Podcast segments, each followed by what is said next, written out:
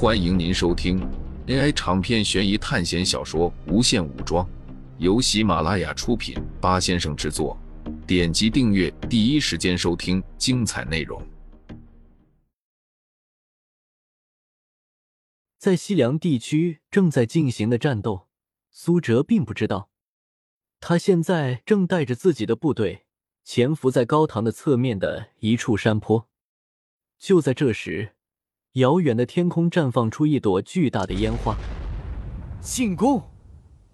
一团火箭从天而降，黄巾军的营地燃起了大火。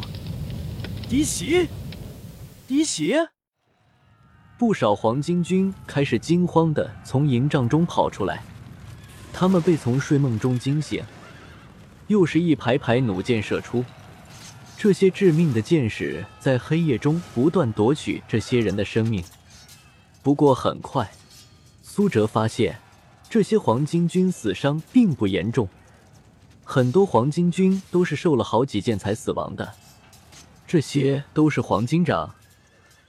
苏哲看到那些从营帐中跑出的士兵手中拿着巨大的长刀，这种黄金掌兵种是黄巾军进阶兵种。上次在进攻南皮城的时候，苏哲就见过。杀！杀！杀！黄巾军在缓过神来之后，开始迎敌。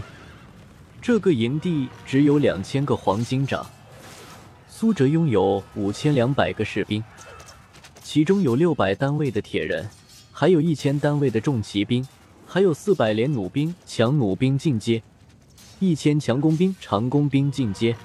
还有一千重步兵和一千两百个长枪兵，其中因为铁人和重骑兵占了两个单位，所以只有各自一半，也就是三百个铁人和五百重骑兵。顶在最前面的是铁人，这个地形不适合重骑兵作战，所以苏哲并没有让重骑兵攻击。强攻兵有几率可以发出火箭，连弩兵有几率可以一次射出三支弩箭。进阶兵种都是拥有特性的，苏哲并没有强行攻击，就在远处用强攻兵和连弩兵攻击。短短一会儿，就有两百多黄金长丧命。这些黄金长不愧是精英部队，很快就锁定了苏哲的所在地。他们整合了部队，开始朝苏哲的阵营冲过来。杀！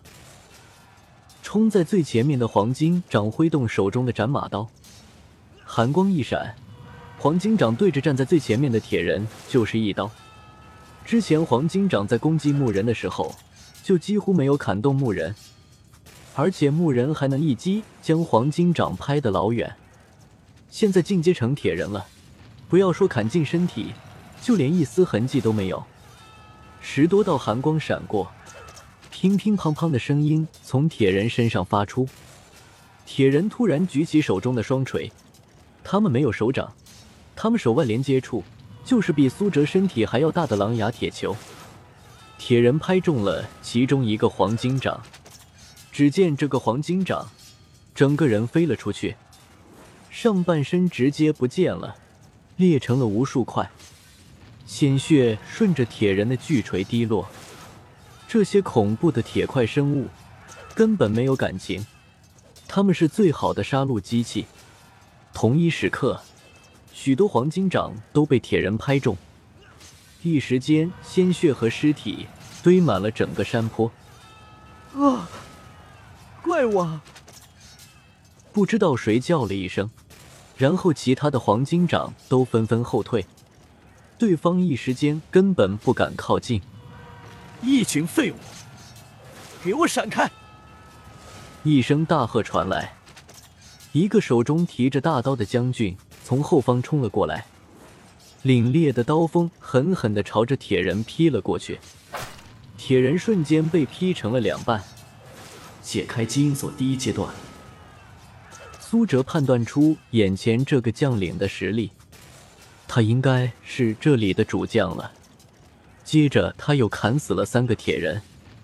可是，还没有等他斩杀这些铁人增加士气，就被几道狂暴的能量炸飞了。那四个死掉的铁人，自爆的力量把周围炸出了一片空地，距离最近的一些黄金掌直接被炸成了碎片。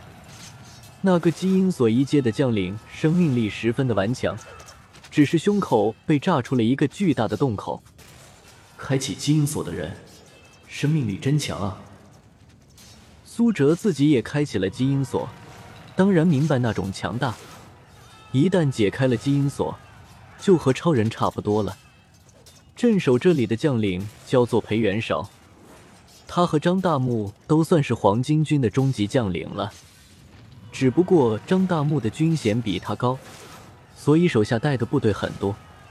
但是裴元韶手上都是黄金掌这种强大的进阶士兵，也就是俗称的精锐部队。但是他没想到，他的精锐部队居然能被打得这么惨。包括自己也受了这么严重的伤，但是他解开了基因锁之后，身体的力量和治愈能力根本不是普通人能比的。虽然受了伤，但是这点伤算不了什么。快撤退！裴元韶连忙指挥部队后退。第一波接触后，他就知道对方并不是自己这些兵可以对付的。如果硬要打的话，自己肯定是损失惨重。就在这时，一排排连弩射来，几十支弩箭插在他的身上，十多支火箭从空中降落，射在了他的身上。可是裴元韶的生命力惊人，他砍断身上的大多数箭矢，然后朝着远处逃奔。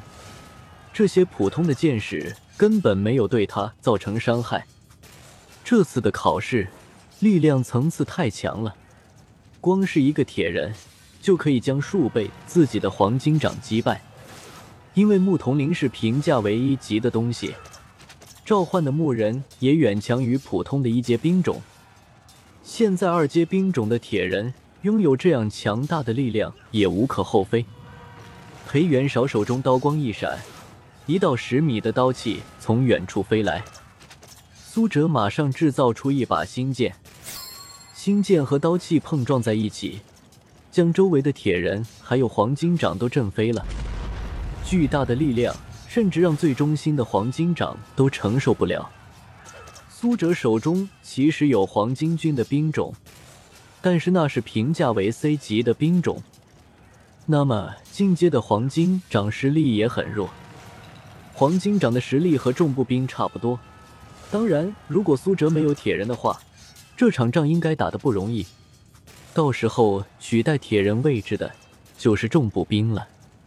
裴元韶身上的伤正在慢慢愈合，仿佛刚才受到那么严重的伤根本不存在。